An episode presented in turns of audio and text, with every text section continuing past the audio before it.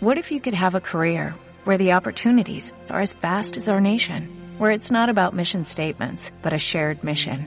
At U.S. Customs and Border Protection, we go beyond to protect more than borders, from ship to shore, air to ground, cities to local communities. CBP agents and officers are keeping people safe.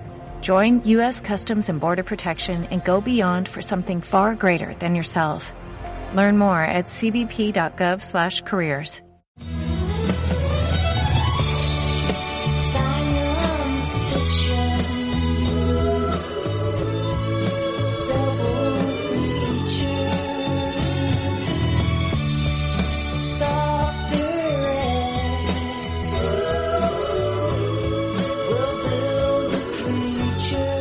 buenas tardes o buenas noches, ya sabéis, dependiendo de la hora que estéis escuchando esto. Y bienvenidos a 28 días de ciencia ficción, el micropodcast que durante todo este febrero sale aquí de la sección del podcast del pájaro burlón, en la que estoy pues repasando un poco la historia del cine de ciencia ficción desde 1968 hasta la actualidad. Y hoy vamos con una película como es Runaway Brigada Especial de 1984. Jack, look at this. The back half is all solid propellant. There are different valves for directional control. The nose, it's all electronic. You've heard of a bullet that has your name on it? Well, this one really does. And you can program it to go after a certain person. And what's the signature? I don't know, man. I've tried everything. Movement, light, shape. I don't know. I gotta know, Marvin. Yeah, I know you gotta know. I'm doing my best, okay? Bueno, pues en algún momento teníamos que encontrarnos con ese nombre de esa persona detrás en general de muchas cosas de la ciencia ficción literaria y luego cinematográfica en los 70 y en los 80 y un poquito incluso más allá durante los 90 como es como fue Michael Crichton. Y bueno, pues Crichton es responsable tanto de escribir como de dirigir esta, esta película en la que tenemos de nuevo a otro gran icono de, de la década, como fue pues Tom Selleck, Magnum, investigador privado, ya sabéis, el hombre que casi podría ser- haber sido Indiana Jones, claro, esa, esa historia que, que no se ha explicado jamás nunca en ningún sitio.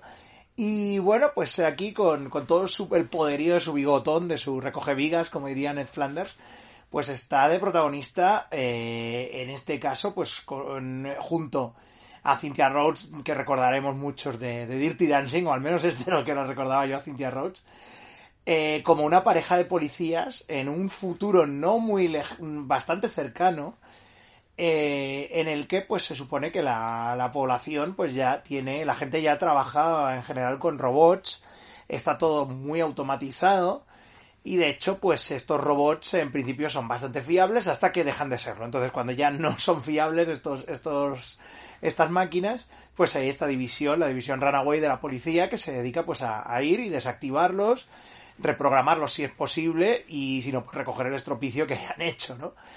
Entonces, claro, es, es guay ver esta. Es, es una anticipación muy, muy de los 80, muy de su época, obviamente la peli del 84, pero al mismo tiempo tiene algunas cosas que la verdad es que, eh, oye, pues son visionarias. La, manera que tiene de presentar esta película, todo el tema de la automoción, de, de los, mm, digamos, de la microelectrónica en general, de la electrónica implementada, pues a los coches, que es una cosa que es, em, que ahora pues es una realidad, ¿no? El tema de los drones, en este caso los, los floaters los llaman, o los flotadores, en la, en la versión doblada, que son pues eh, eso, eh, cámaras unidas a un a unos pues eso, un entramado de hélices y demás que vuelan pues para, para que la policía desplega en, en localizaciones del crimen, ¿no? Bueno, o sea, la verdad es que está a nivel de, eh, de previsión de cosas en un futuro no muy no muy lejano. La verdad es que la película estaba más o menos acertada, ¿no? En algunas cosas. Y bueno, pues el propio Crichton decía que, que él lo había hecho como, pues eso, que, que es que realmente la peli es muy bestseller. O sea, es una película que está pensada para saber desde el minuto uno de lo que va entretenerte, tener unos personajes más o menos desarrollados, pero sin mucha excesiva complejidad, ¿no?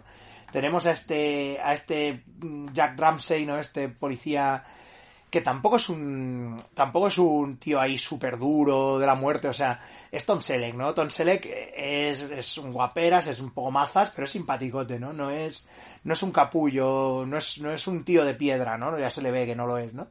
Entonces, pues Ramsey se supone que lleva ya un tiempo trabajando en, la, en esta unidad Runaway, entonces le asignan a, a Thompson, a Cynthia Rose como su compañera, Y bueno, pues eh, Thompson eh, y él hacen la primera misión. Nada, es que es a los cinco minutos de peli. La meten ahí a trabajar. Bueno, este Ramsey.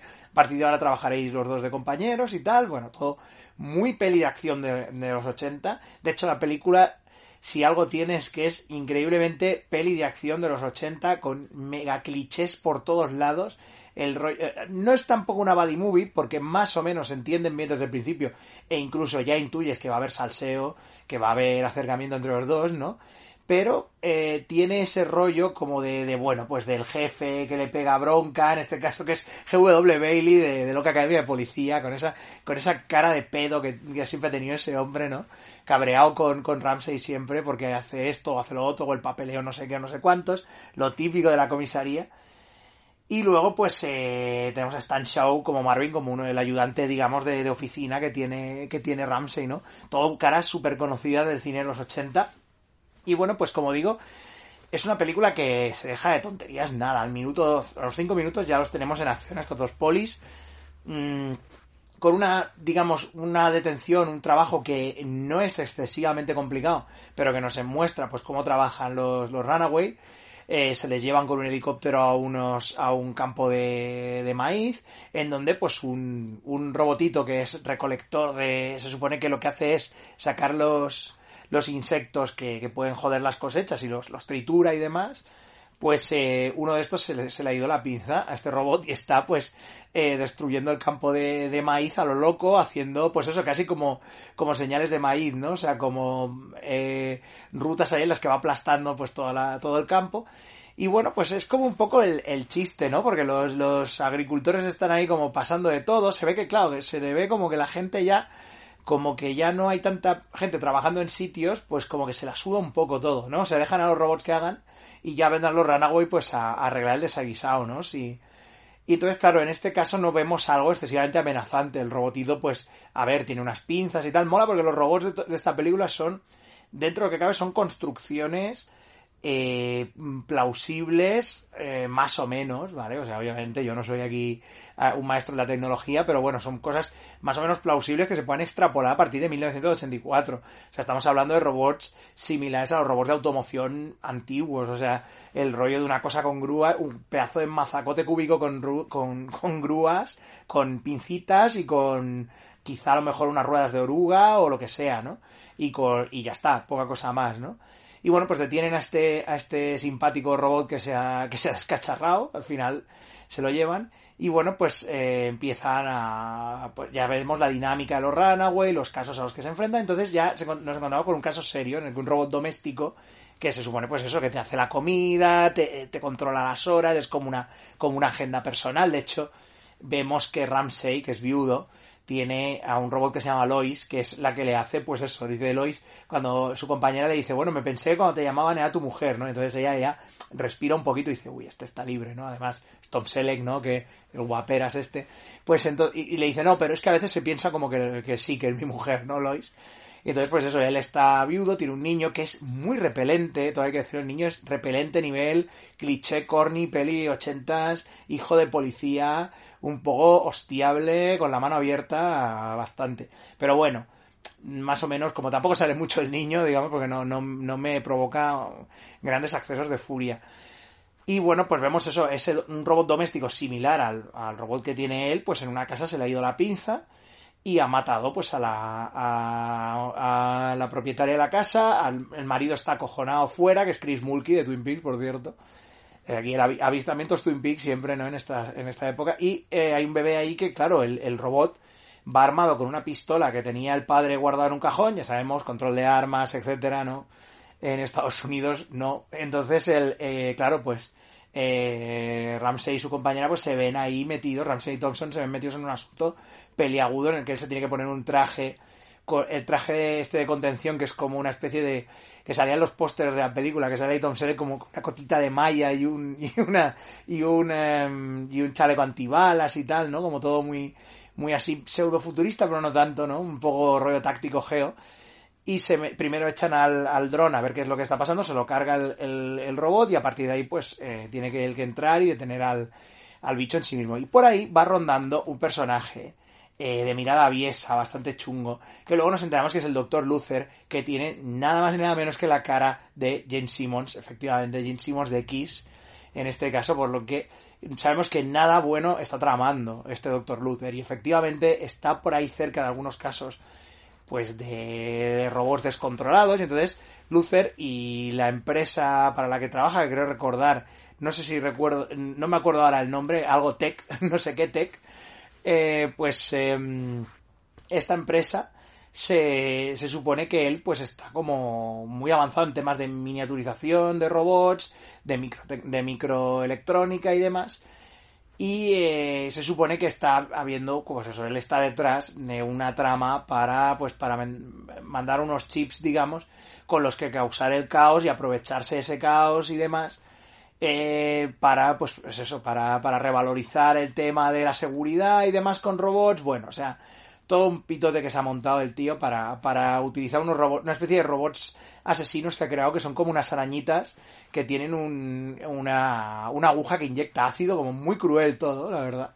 Y que se dedican pues a hacer de las suyas por ahí, ya que pues cuando Ramsey y, y, y, su- y Johnson se, y Thompson se empiezan a meter dentro del caso porque el padre de la familia esta, el Chris Mulkey, como siempre Chris Mulkey tiene, tiene que ser turbio, o sea, no puede ser no turbio, pues eh, tenía relación con, con el personaje este, con el Dr. Luther, pues Luther lo silencia, que va con una pistola, que es lo más recordado a mucha gente de la peli, que lo que más recuerda a mucha gente de la peli, que es un pistolón que lleva Jane Simmons, que cuando dispara balas, las balas te siguen, ¿no? Siguen a siguen al- a la persona a la que disparas, son como una especie de micromisiles, sí, un Warhammer 40.000, supongo que algunos estáis pensando en eso, eh, que tienen como luego descubren, miran las balas como son por dentro y ven que tienen como unas, como una especie de detector de huella térmica, o sea que son balas que realmente llevan tu nombre, ¿no? No es como, no es ese rollo de esta bala lleva tu nombre, no, no, efectivamente, si lleva el, el nombre, si lleva, digamos, la, la, el rastro térmico de ese personaje, le va a seguir hasta que lo mate, ¿no? Y bueno, pues eh, a partir de aquí ya se empieza a desarrollar todo el tema. El personaje de, de Luther estaba, se supone que tenía un rollito con una tal Jackie, que es Christy Alley, aquí Christy Alley, en plan como ejecutiva sexy de la empresa esta, ¿no? Y que bueno, pues que estaban un poquito en el ajo los dos robando los, mm, unos, mm, digamos, unos patrones de, de antiguos, de circuitos miniaturizados, bueno. El caso es que al final, pues, eh, el tipo este Luther se dedica, pues, a intentar eliminar a todo el mundo, a todos los policías que se encuentra, que se encuentra ah, por el medio, al personaje cristiano que en principio parecía que iban a ser aliados y tal, pero hay una escena muy buena en la que persiguen a, supone que se la llevan como testigo y demás, intentan protegerla, pero eh, Luther va con, con un coche en el que van lanzando una especie de drones eh, que los lanzan por, eh, por la carretera y son como les siguen porque el personaje cristiano lleva como un localizador.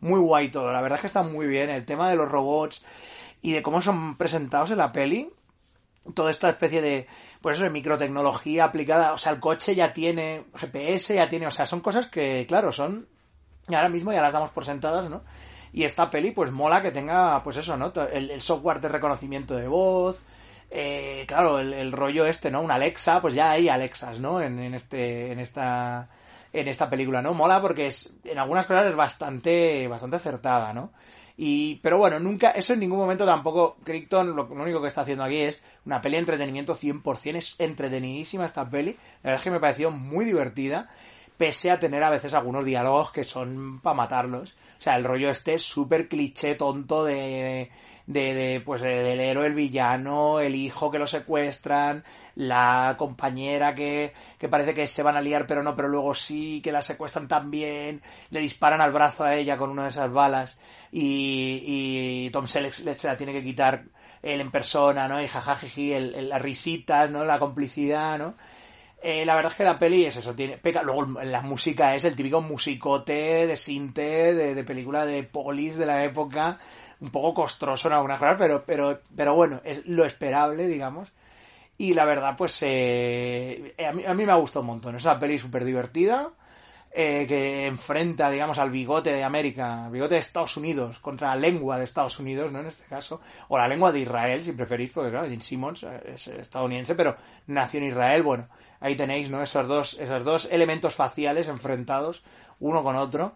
eh, por la supremacía tecnológica de estos robotitos tan simpáticos, tan mazacotes y, y- y no sé, es una peli súper entretenida que en su momento pues se pegó bastante un batacazo, pero que no deja de ser eso, pues una peli similar a lo que es un bestseller de Crichton, es, es divertido de leer, tiene hasta cierto punto una plausibilidad más o menos mm, realista.